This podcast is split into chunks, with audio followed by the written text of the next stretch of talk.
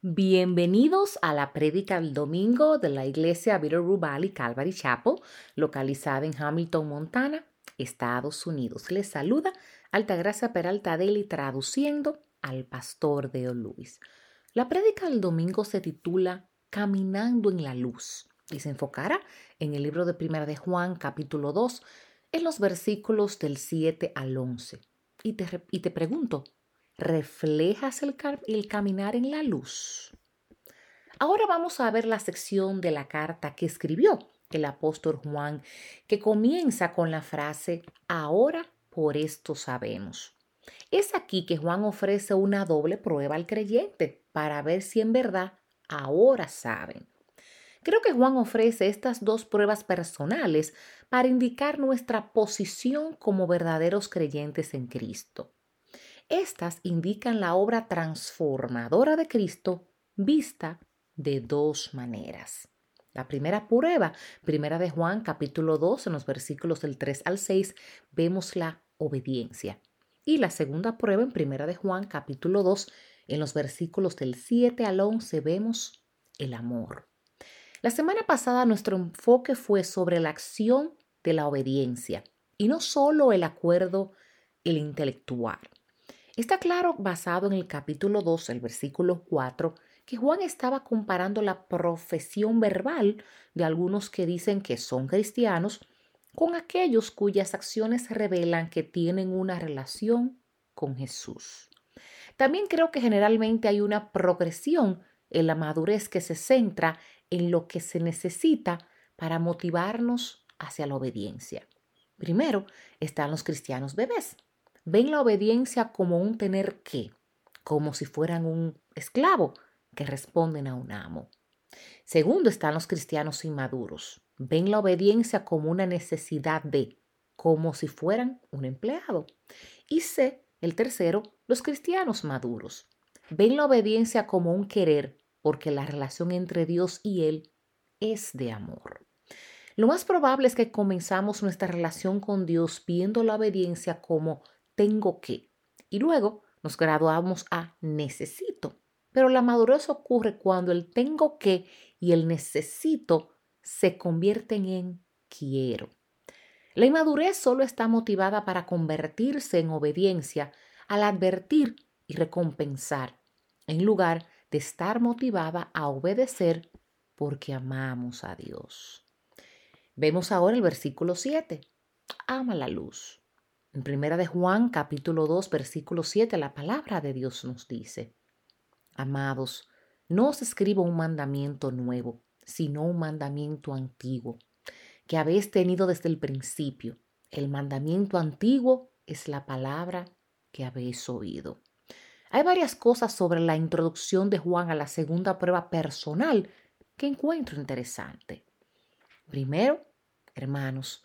Los mejores manuscritos griegos no usan la palabra traducida aquí como hermanos, sino que usan una palabra que se traduce como los amados divinamente.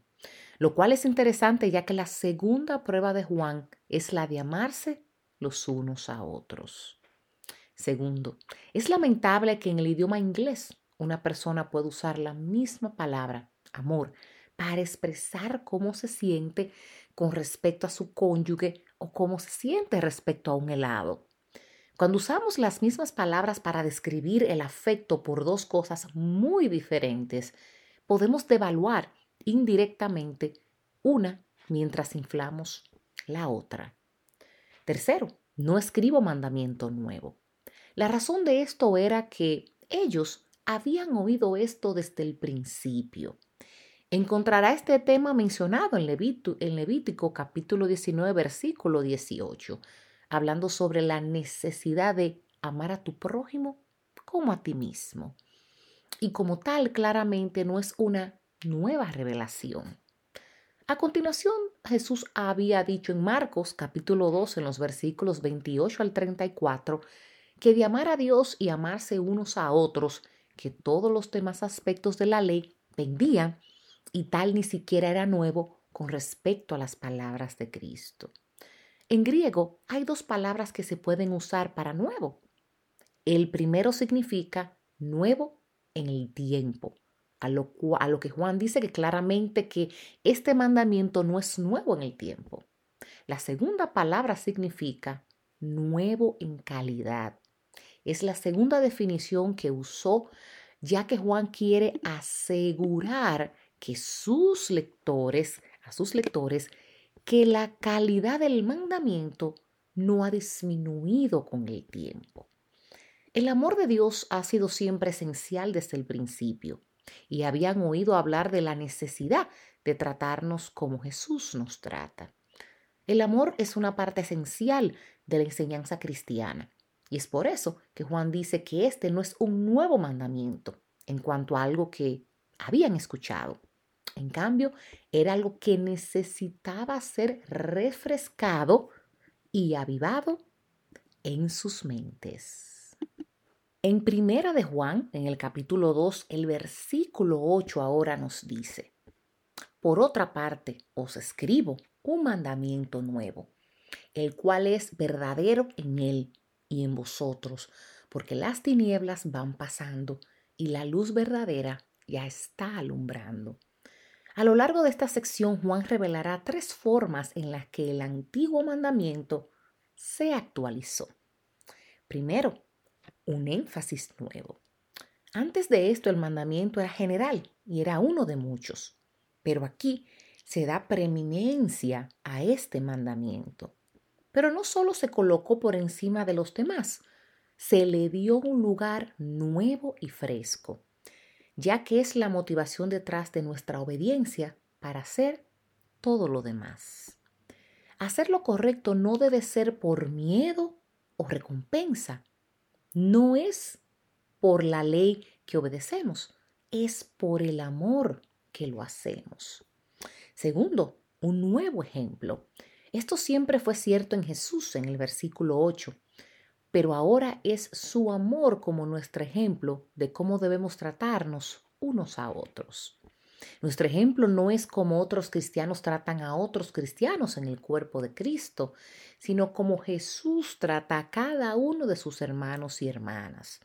Él no maltrató a los que lo maltrataron.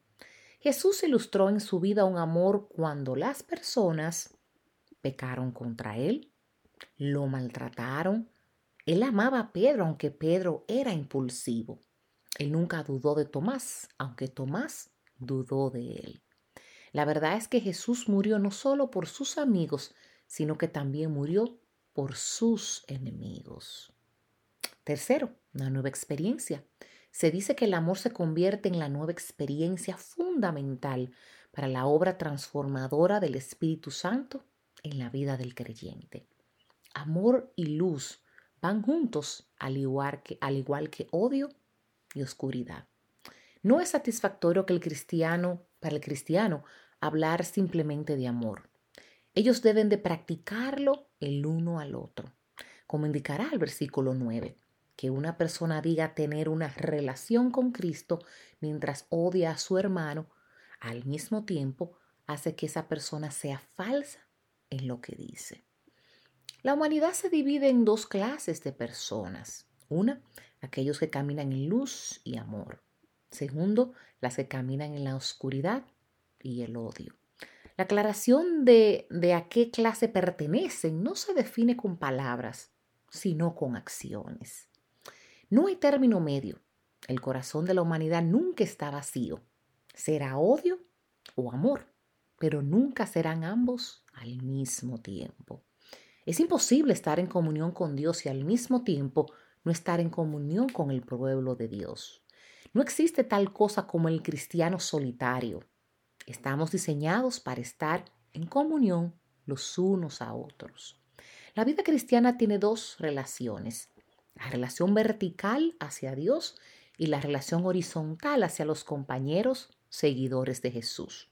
Y al igual que un matrimonio, lo que Dios ha unido no debe ser separado por el hombre. El amor cristiano hacia los demás no debe ser una emoción pasajera o un sentimiento ciego.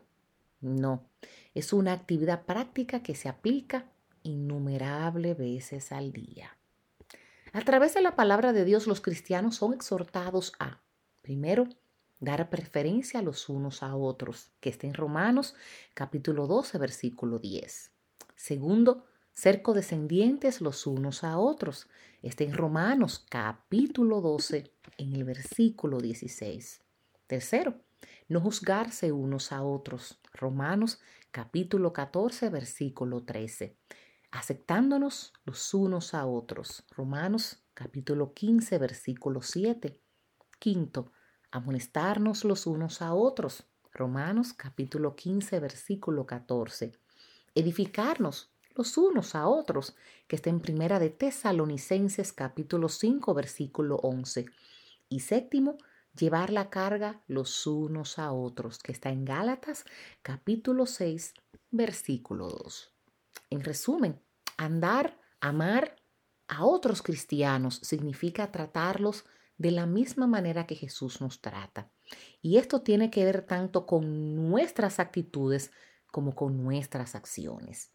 Aunque no está directamente en el texto, el efecto de un cristiano profesante sin amor puede verse de tres maneras. Reitero, aunque no está directamente en el texto, el efecto de un cristiano profesante sin amor puede verse de tres maneras. Primera, vive en tinieblas. Primera de Juan, capítulo 2, en el versículo 9 nos dice que el que dice que está en la luz y aborrece a su hermano, está aún en tinieblas. Aunque la persona pueda pensar que está en la luz, su comportamiento indica oscuridad. Se engañan a sí mismos. Y Juan escribe que dice que el que dice que está en la luz, pero las tinieblas lo han cegado. Estos son los que causan problemas en el cuerpo de Cristo. Ellos muy bien pueden pensar que son seguidores maduros de Cristo, pero sus acciones son divisivas, es decir, que causan división en el cuerpo de Cristo. Segundo, es piedra de tropiezo. Primera de Juan, capítulo 2, en el versículo 10 dice, El que ama a su hermano permanece en la luz y no hay causa de tropiezo en él. Esta persona con el tiempo no se contentará a vivir solo en la ceguera. Ellos se pondrán en el camino de otros para hacerlos tropezar. Es algo muy serio andar en la oscuridad, pero tender trampas tratando de hacer tropezar a otros en su caminar cristiano es mucho más peligroso. Había un hombre que estaba caminando en la oscuridad cuando vio un punto de luz en la distancia. La luz parecía moverse al azar y no en un patrón establecido. Cuando el hombre se acercó a la luz, vio algo muy inusual. Vio a un hombre con una linterna que era ciego y usaba un bastón blanco. El hombre que lo había observado a distancia tenía que saber para qué un ciego necesitaría una linterna en la oscuridad? El ciego respondió ante la pregunta y dijo, llevo una linterna para que puedas verme, no para que yo pueda verte. No quiero que tropieces. El amor nos convierte en peldaños para seguir. El odio nos convierte en piedras de tropiezo. No deberíamos ser la causa de que las personas se caigan entre sí. En cambio, debemos ser la causa de levantarnos unos a otros. La gente viene de diferentes trasfondos y opiniones y Pablo trató con cristianos que adoraban a Dios en diferentes días y que tenían diferentes dietas y sus palabras eran amaos los unos a los otros y caminar en amor. Atrofia la madurez, número 3.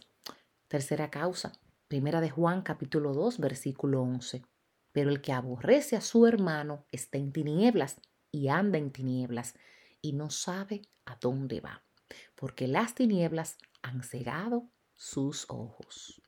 Un ciego no puede avanzar tan fácilmente como uno con vista que camina en la luz. La madurez es nuestra meta.